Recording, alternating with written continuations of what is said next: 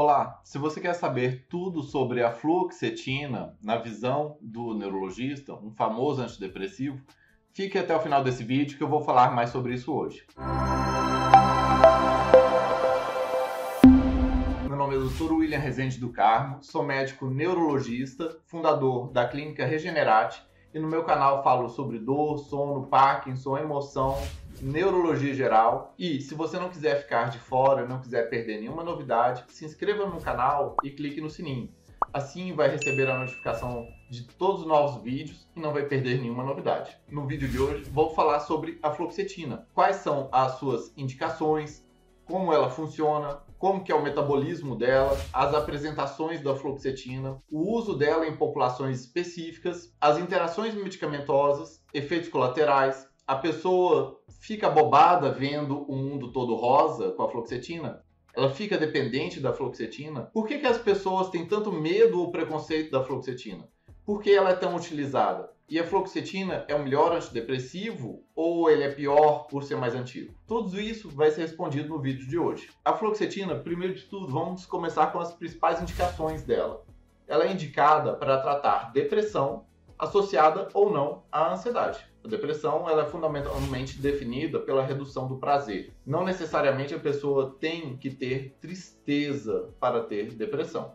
Ela nasceu como antidepressivo. Foi um dos primeiros antidepressivos que fez um maior sucesso, que realmente teve uma eficácia maior, é a primeira grande indicação dele. Além de tratamento de depressão associada ou não à ansiedade, também pode ser para tratamento de bulimia nervosa. Bulimia é quando, especialmente mulheres, mas homens também, é, a mulher fica comendo e provocando vômito daquilo que ela come. E também é utilizada para tratar o famoso TOC, que é o transtorno obsessivo compulsivo, que é um tipo de ansiedade, é a pessoa que tem mania, ela tem mania de alguma coisa, mania de perfeccionismo, mania de organização, mania de limpeza, mania de que não pode pisar em linha, de bater, coisas assim. Toque não é só toque grave que é toque, não. Existe toque da pessoa ficar obsessiva com um tipo de pensamento e ruminando ele o tempo todo.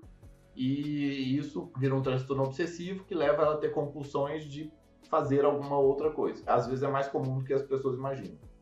Bom, ela também é indicada de bula para transtorno disfórico pré-menstrual e incluindo a tensão pré-menstrual, a TPM. E também até mesmo a irritabilidade e a disforia relacionada à menstruação. Ou seja, qualquer problema emocional que afete a pessoa relacionada à menstruação, tanto antes da menstruação quanto durante a menstruação, a fluoxetina ela é especialmente boa para esses transtornos emocionais relacionados à menstruação. Ela também é indicada para síndromes ansiosas, especialmente que tenham a irritabilidade e a disforia, que é um mal-estar provocado pela ansiedade, que ela atua em certos tipos de ansiedade específicas. Ela é muito boa, especialmente para síndromes de irritabilidade e disforia. Ela também é utilizada de maneira off-label para ajudar a emagrecer, porque um dos possíveis efeitos colaterais dela, um efeito colateral comum, é reduzir o apetite. E como ela também ajuda a reduzir efeitos da TPM, que normalmente faz a mulher comer mais, também ajuda em certos aspectos da ansiedade, ela sim acaba ajudando também a controlar o, o apetite, mas isso é off-label, apesar de ser uma indicação comum dela. Como que ela funciona? É um medicamento antidepressivo que atua na inibição da recaptação da serotonina. Um neurônio, ele não encosta um no outro, ele fica próximozinho, bem juntinho, e um, quando ele chega o sinal aqui, ele, ele solta um neurotransmissor tem vários tipos de neurotransmissores, um deles é a serotonina. Aí ele não solta uma serotonina, ele solta algumas serotoninas e ela fica aqui na fenda sináptica, nesse espaçozinho aqui entre os neurônios fica a serotonina. E a serotonina, ela é recaptada, ela que foi solta aqui, ela volta para aqui, ela é recaptada para ser degradada e servir de base para fazer uma nova serotonina. A pessoa tem serotonina normal na fenda sináptica, isso funciona bem. é, o neurônio solta a serotonina, tem lá a serotonina em quantidade normal na fenda sináptica, o próprio neurônio chupa ela de volta e assim vai fazendo esse processo. Quando tem o processo depressivo, a quantidade de serotonina ou a eficácia da serotonina ou o receptor, alguma etapa desse processo não está funcionando tão bem. E o antidepressivo, ele funciona no transportador de serotonina que faz a recaptação da serotonina.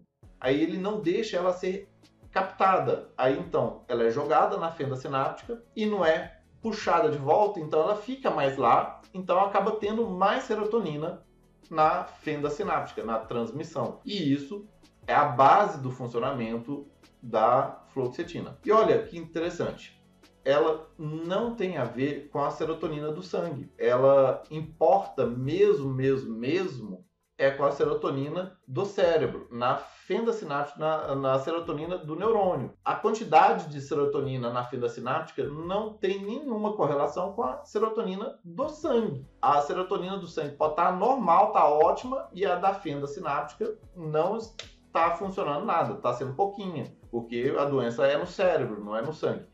A serotonina no sangue ela tem relação com a função das plaquetas. O que, que é importante saber? O tempo de funcionamento e como ela vai funcionar não é só porque ela já chegou no neurônio já está funcionando. Se você ingere uma fluoxetina, em 6 a 8 horas ela já está no cérebro plenamente e fazendo o que ela tem que fazer desde desse primeiro momento até o, a última vez que você estiver tomando ela, ela vai estar tá fazendo esse mesmo trabalho. Ela não muda de função ao longo do tempo. Ah, então por que, que tem essa diferença entre tomar e começar os efeitos? Que todo mundo já ouviu falar que o antidepressivo, a fluoxetina, você começa a tomar ela e o efeito dela vai começar a vir depois de duas semanas e começa a vir depois de duas semanas e a gente vê ele bem após quatro semanas, depois de um mês. Tem esse gap, essa diferença entre começar a tomar e ter o efeito clínico, mas não é porque está enchendo o tanque e só depois desse tempo que tem bastante serotonina na fenda sináptica, não. Não é. Ela, assim que você já tomou, com seis horas, a fenda sináptica já está cheia de neurotransmissor. O que, que importa é que aquele neurotransmissor está começando a ativar o outro neurônio. Por quê? Aqui está a fenda, esse manda o sinal, esse recebe. Esse antes estava fraco, ele estava aquele neurônio meio murcho, não sendo estimulado. Quando ele começa a ser estimulado, ele começa a ficar mais ativo, mais forte. Ele cria vias e cria novas conexões. Então, vai mudando a função dos neurônios. Por causa de ter um correto estímulo, depois de ter o estímulo, o neurônio vai crescendo, vai ganhando novas conexões e isso vai tendo uma nova plasticidade e um novo jeito de funcionar. Isso é igual pensar uma plantinha, não é porque as plantas estão na plantação todas estão irrigadas que vai funcionar, não é porque você pôs adubo no pé que assim que você botou o adubo, a planta já vai ficar vigorosa, não.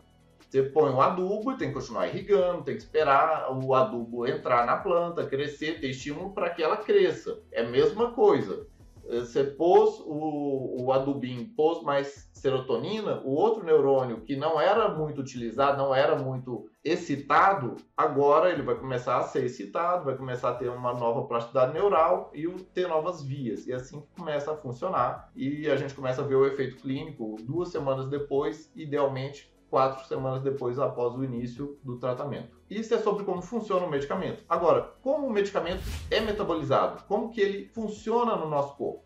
Fundamentalmente, ele é metabolizado no fígado. Ou seja, é o figueiredo que metaboliza a fluoxetina. Tanto a fluoxetina quanto o metabólito dela, a norofluoxetina, são ativas no corpo. Elas estão fundamentalmente ligadas a proteínas plasmáticas. As proteínas são como albumina e várias outras proteínas que a gente tem no sangue, e elas que ficam carreando o medicamento. E ela tem uma meia-vida. O que é a meia-vida?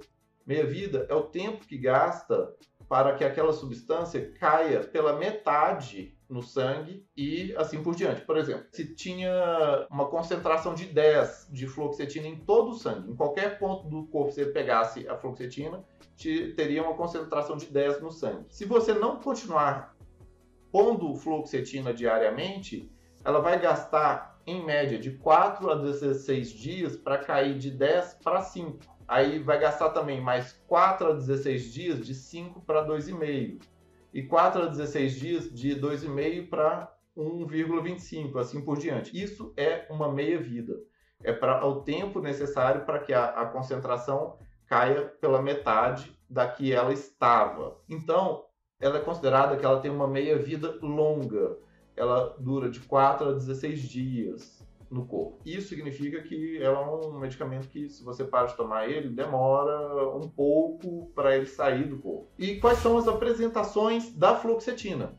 Fluoxetina tem várias formas. Ela é um sal e a substância pode estar dentro de cápsulas gelatinosas. Cápsula é aquilo que você amassa. Pode ser um comprimido. Comprimido é aquele que você corta. Ele dá para cortar porque ele é algo que foi é um pó que foi literalmente comprimido. Tem cápsulas gelatinosas de 10 miligramas, tem comprimidos de 20 miligramas e existem cápsulas de 20 miligramas também. Existe também a solução oral de 20 miligramas por ml.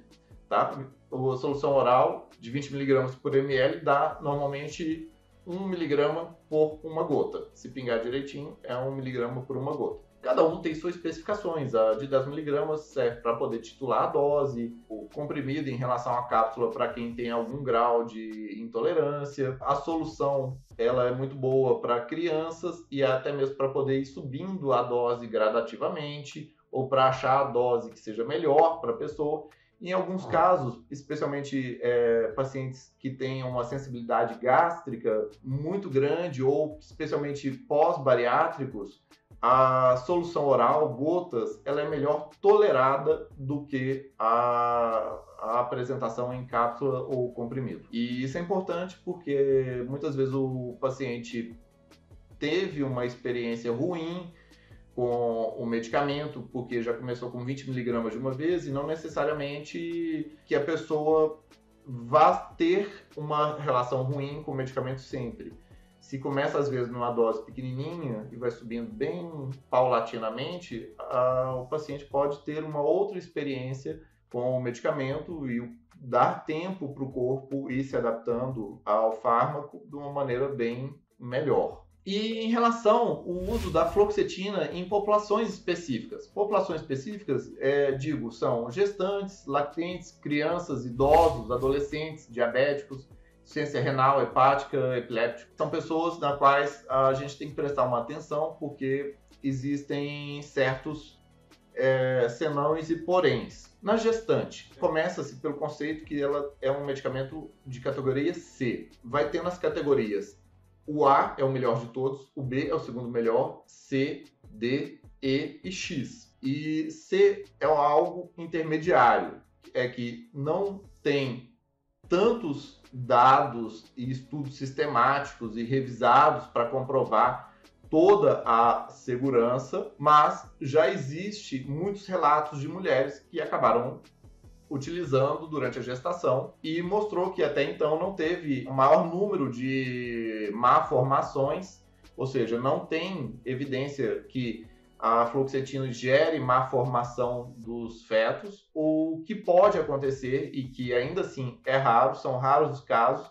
é de sintoma de retirada aguda dos recém-nascidos. Tipo, o recém-nascido está lá recebendo a, a, uma fraçãozinha pequenininha da fluoxetina através do sangue da mãe. Quando ele nasce, ele deixa de receber. Aí, como ele deixa de receber a fluoxetina, ele tem alguns sintomas, como tremor, uma irritabilidade, choro fácil, relacionada à retirada abrupta da fluoxetina do bebezinho. Mas isso passa rápido também, não é nada de outro mundo e, tipo assim, não gera nenhum outro maior problema. Nos lactentes, a fluoxetina é excretada no leite, mesmo que em baixas doses, e ela normalmente não afeta o bebê. Mas tem que saber disso, porque caso a mãe esteja tomando uma dose de fluoxetina muito alta, como 80 miligramas dia, é maior a chance de ter algum grau de concentração de fluoxetina no leite da mãe e, e isso acabar indo sim para o bebê. Em crianças,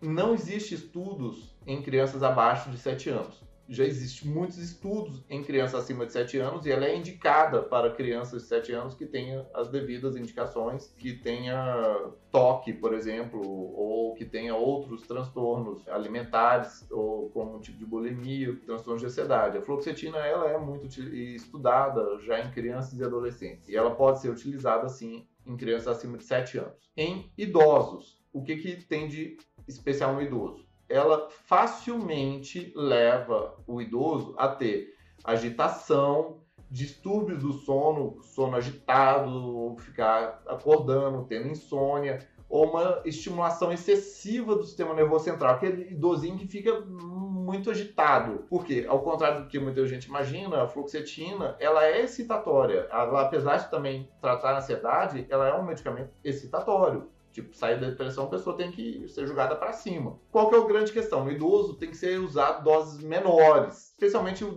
o devido ao metabolismo não linear do, do medicamento no idoso. O idoso é, o, o rim já não é mais o mesmo, ele toma um monte de remédio, tem as proteínas plasmáticas de uma maneira diferente, tem que, tipo, no idoso tem que ir tudo é, mais baixo com medicamentos de sistema nervoso central, especialmente fluoxetina, que já é muito bem comprovado. Em adolescentes, adolescentes têm um torna-se uma população específica porque em adolescentes e adultos que vão até de 25 anos, mostrou-se que ela pode aumentar o risco de suicídio.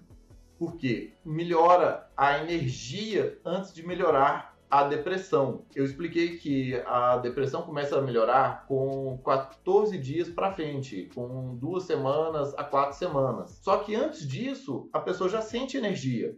E às vezes ela ainda está cheia de pensamento ruim na cabeça. Ah, vou me matar, vou me ferir, vou fazer coisa ruim. E antes ela não tinha nem energia para fazer isso. Aí depois que ela toma a fluoxetina, ela tá com a cabeça ruim ainda e às vezes tem energia para poder fazer isso.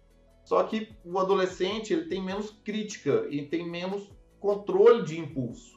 Por isso, tem que ficar bem mais atento nos adolescentes, especialmente que tenham algum pensamento, questão de pensamento suicida, na introdução da fluoxetina neles, tá? Não é proibitivo, mas tem que ter essa maior precaução. Normalmente tem que ser mais assistido. O adolescente tem que ter no início da, trata, da terapêutica, tem que ficar mais de olho nele para não fazer nada. Em diabéticos. Diabéticos, a fluoxetina, ela pode causar uma leve queda da glicose. Ela pode ajudar a baixar um pouquinho a glicemia. Isso pode ser especialmente ruim naqueles pacientes diabéticos que utilizam medicamentos de controle da glicose que facilmente já causam hipoglicemia como a insulina ou as sulfonilureias, como o glicazida, que é muito utilizada. Ah, as pessoas usam glicazida e insulina e põem mais a fluoxetina, aí facilmente ela tem hipoglicemia, porque são vários medicamentos que acabam forçando e facilitando a pessoa de ter hipoglicemia. A questão é só ser bem atento para evitar o risco de hipoglicemias. Em relação à insuficiência renal, tem que fazer o cálculo da insuficiência renal e ajustar a dose conforme a insuficiência renal. Insuficiência hepática, especialmente em quem tem cirrose, tem que utilizar doses muito menores e possivelmente considerar trocar a fluoxetina, porque o cirrótico já tem facilidade de sangrar e a fluoxetina também facilita a pessoa de ter uma atividade da plaqueta pior e facilita de sangrar. Além dela não ser tão bem metabolizada, então ela fica em doses maiores do que é, seria numa pessoa que tem o fígado normal. E em pacientes epilépticos, especialmente se a epilepsia não está super bem controlada, pode aumentar o risco de ter crises convulsivas, porque é um medicamento que tem um componente excitatório. A fluoxetina pode trazer um grau de excitação e isso aumentar o risco de crises convulsivas nos epilépticos. Bom, você aí que está vendo o vídeo da fluoxetina, Escreva nos comentários o que você acha é, do uso da fluoxetina, quais são suas dúvidas, quais são os seus temores e qual é a sua experiência com o uso da fluoxetina, pois é um fármaco muito utilizado já pela humanidade e ele é bem acessível e várias pessoas têm experiência com ele. Em relação às interações medicamentosas, extremamente importante. É muito comum da fluoxetina ser utilizada com outros medicamentos. Em relação a drogas de ação do sistema nervoso central, especialmente fenitoína, carbamazepina, que são anticonvulsivantes, ou aloperidol, clozapina, que são antipsicóticos, diazepam, alprazolam, que são calmantes, lítio, que é um, um estabilizador do humor, e imipramina, que é um antidepressivo tricíclico. Tem variações no nível do sangue muito grande, justo porque disputa espaço de competição de ação e tem maior risco de síndrome serotoninérgica, e isso é real. Pessoa que esteja utilizando aldol numa dose mais alta e põe fluoxetina na dose mais alta, pode ter um risco de um grande excesso de serotonina no cérebro e ter uma síndrome que chama síndrome serotoninérgica. A pessoa começa a ter várias contraturas, pode ter é, aumento da temperatura, confusão mental, é assim, chamado síndrome serotoninérgica. E, tipo, não é incomum, tá? Não é incomum síndrome serotoninérgica e fluoxetina é danada para dar, especialmente com esses outros. E pode ter também agravo de sintomas de outros medicamentos, que pode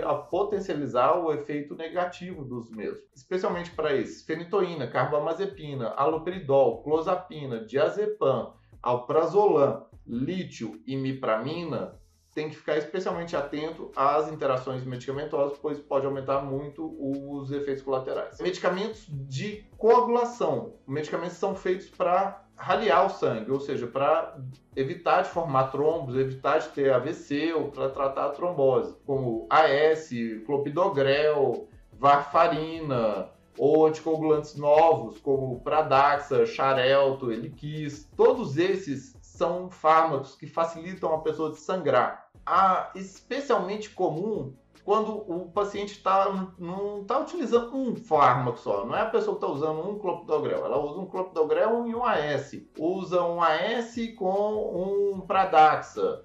Especialmente quando tem essas associações e entra ainda a fluoxetina, aí aumenta o risco de sangramento. Porque a serotonina, ela vai acabar afetando a recaptação de serotonina e isso vai afetar também a função das plaquetas. E afetando a, a função das plaquetas, isso afeta a coagulação. E fica como se ficasse com um sistema de coagulação pior ainda com a fluoxetina. Então tem que ter especial atenção se a pessoa usa medicamentos de coagulação e entra ainda a fluoxetina especialmente se usa mais que um deles, especialmente se for idoso. Se for idoso que usa mais que um deles e ainda pôr fluoxetina, é mais risco ainda. Medicamentos que se ligam fortemente às proteínas plasmáticas. A fluoxetina ela é transportada pelas proteínas. E tudo que afeta as proteínas afeta a fluoxetina. Por exemplo, se a pessoa perdeu muita proteína no, do sangue, seja por uma doença do rim ou porque ela não ficou nutrida, ela cai a proteína do sangue e isso afeta a função da fluoxetina. Ou se ela tomou medicamentos que disputam o local dela, é como se fosse um ônibus. A proteína é como se fosse um ônibus que cabe alguns fármacos. Alguns ocupam um monte de, de assentos, outros ocupam todos, outros ocupam poucos. Os que ocupam muitos assentos no ônibus da transportador de plasmáticos eles acabam retirando o fármaco de lá e isso afeta o funcionamento do fármaco no corpo. Fármacos como furosemida, ácido valproico e o AS, eles afetam a ligação plasmática da fluoxetina com as proteínas. E em relação ao álcool, o álcool é uma substância. Olha que interessante. A fluoxetina não aumenta o, o nível do álcool, nem o álcool da fluoxetina, e nem a fluoxetina intensifica os efeitos do álcool no corpo. Não é recomendado a utilização do álcool com a fluoxetina, especialmente no primeiro mês, que é o mês de adaptação ao medicamento. A pessoa já está se adaptando a uma substância nova que vai fazer um monte de efeito no sistema nervoso dela, ela vai ter um monte de efeito de adaptação ao fármaco, aí toma uma biritinha, aí passa mal pela birita, bota a culpa na coitada da fluoxetina que ia ajudar ele. Então, para não ter confusão, normalmente não é recomendado. Depois que a pessoa está adaptada ao medicamento, ela pode usar sim o uso de bebida alcoólica, especialmente de estômago cheio, bem hidratada, porque senão tem os problemas normais de álcool. Quais são os efeitos colaterais principais da fluoxetina? Pode ter uma lista imensa, se você ler a bula, tipo, é um, um caminhão de efeitos colaterais, mas o advogado manda pôr lá todo e qualquer possível efeito colateral, mesmo que o negócio seja extremamente raro, qualquer coisa absurdamente rara, que tem que pôr, porque é a forma do laboratório se defender. Mas o que, que importa na prática é que são as coisas que são muito comuns e as que são comuns. O que, que é muito comum? Pode alterar o funcionamento do tubo digestivo, por exemplo, como ter diarreia, como ter náuseas, como ter, por exemplo, também afetar o sistema músculo-esquelético, como uma sensação de fadiga. O fadiga é uma sensação de cansaço. E às vezes até mesmo uma astenia, o músculo parece que fica meio mole, meio fraco. A pessoa parece que tem energia, está com falta de energia, ela faz as coisas e sente que está com pouca energia. Ela pode dar dor de cabeça também porque deixa os músculos afetados de X maneira e dá tipo uma pequena inflamação e isso facilita de dar dor de cabeça. Ela pode dar também insônia, porque como ela facilmente é excitatória, pode dar insônia. E ela pode dar uma situação tipo uma síndrome gripal, como se a pessoa tivesse meio que parecendo que está gripada, sabe? Com um, a, a faringe meio inflamada, uma rinite, ou uma sinusite. O mais comum nem é faringite ou sinusite, o mais comum é a rinite. A pessoa sente que o nariz está mais congesto, sente que ela ficou meio parecendo estar tá gripada, mas não está, não teve outra coisa. Isso dura pouco tempo, isso normalmente é no período de adaptação e de introdução ao medicamento, tá? Acontece em torno de 10% das pessoas. O que, que são coisas comuns? Comuns são coisas que acontecem entre 1 e 10% das pessoas que utilizam. Olha, isso é um conceito de algo comum e ainda assim é uma porcentagem pequena, entre 1 e 10%. São palpitações. Palpitação não é o coração acelerado, é a sensação do coração acelerado. É a pessoa sente que o coração está batendo. Mas se vê a frequência cardíaca, se põe o aparelhinho, a frequência cardíaca não está aumentada, mas a pessoa está sentindo a frequência cardíaca, tá? Isso é incômodo, mas não é nada de outro mundo. Ela pode dar uma visão turva. A visão turva é como se a pessoa vai tentar ler uma coisa e parece que não foca direito. Ela aí vai, a visão custa para focar, para ajustar o foco de visão. E também é um outro efeito colateral que se ajusta e melhora. Boca seca. Boca seca vem de início é muito intenso, diminui, mas não passa tudo não. Pode ter agitação, perda de peso, é comum. Diminuição do apetite é muito comum, apesar de se colocar como comum. É, a percepção é que é bem mais comum. Tremor, é, normalmente eu vejo quando eu vou subindo mais rápido na fase de subida, especialmente com doses que vão chegando de 40 miligramas ou mais. Aí a pessoa pode ter um tremorzinho mesmo, tá? Pode ter sonolência, sim. Pode ter ah, sonhos anormais, pode ter uma diminuição da libido. A diminuição da libido, ela vem de início, ela é bem pior, cai a libido bem, depois ela sobe, normalmente ela não volta ao patamar de antes não. Mas se a pessoa estava com a libido já lá no chão por conta da depressão, a libido já estava aqui. Aí tomou o antidepressivo, às vezes a pessoa vê melhorar. Por quê? A depressão que estava fazendo a pessoa estar tá com a libido muito ruim. O que faz cair libido mesmo, mesmo, mesmo, é depressão ruim, muita ansiedade. Não é só o antidepressivo. Agora, se a pessoa está com a libido mais ou menos ok, ela pode ter uma queda, depois vai, volta e fica. Pode ter também dificuldades no orgasmo, é, tanto para ejacular, como propriamente para ter um orgasmo na mulher e coisa do tipo. E que não é que não consiga, mas meio que fica demorado, sabe? A pessoa, ah, vai, vai, vai, vai, vai, vai, custa, custa, custa, e chega, mas não é que não consiga. E isso também vai normalizando. O tempo para conseguir chegar no orgasmo normalmente vai diminuindo, diminuindo, diminuindo até chegar no algo normal. Também vem bocejos. a pessoa acaba tendo bocejos e não está com sono, ela está lá trabalhando, ah, consegue. E ela não é que está tendo sono, mas ela pode ter bocejos sem sono. Pode ter, em alguns casos, nervosismo, inquietação, especialmente no início do tratamento, tá? São efeitos colaterais comuns e normalmente todos esses efeitos colaterais eles são comuns nas duas primeiras semanas de introdução do fármaco, que a pessoa tem mais efeitos colaterais do que benefício. Depois que inverte, os efeitos colaterais diminuem, começa a vir os benefícios. É muito comum as pessoas perguntar: "Ah, se eu tomar fluoxetina, eu vou ficar abobada, eu vou conseguir raciocinar, eu vou ficar vendo o mundo todo cor-de-rosa, de tipo, o povo vai poder é, fazer maldade e eu. Ah, tudo ok. Não, não é assim. Antidepressivos não funcionam dessa maneira. A fluoxetina não funciona dessa maneira.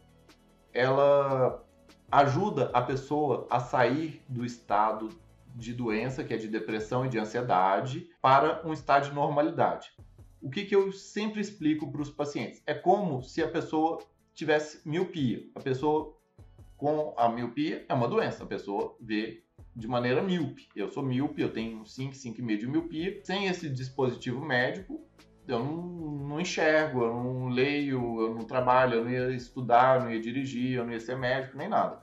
Com esse dispositivo eu enxergo normal. O medicamento, para quando a pessoa tem um problema, ele é igual um óculos.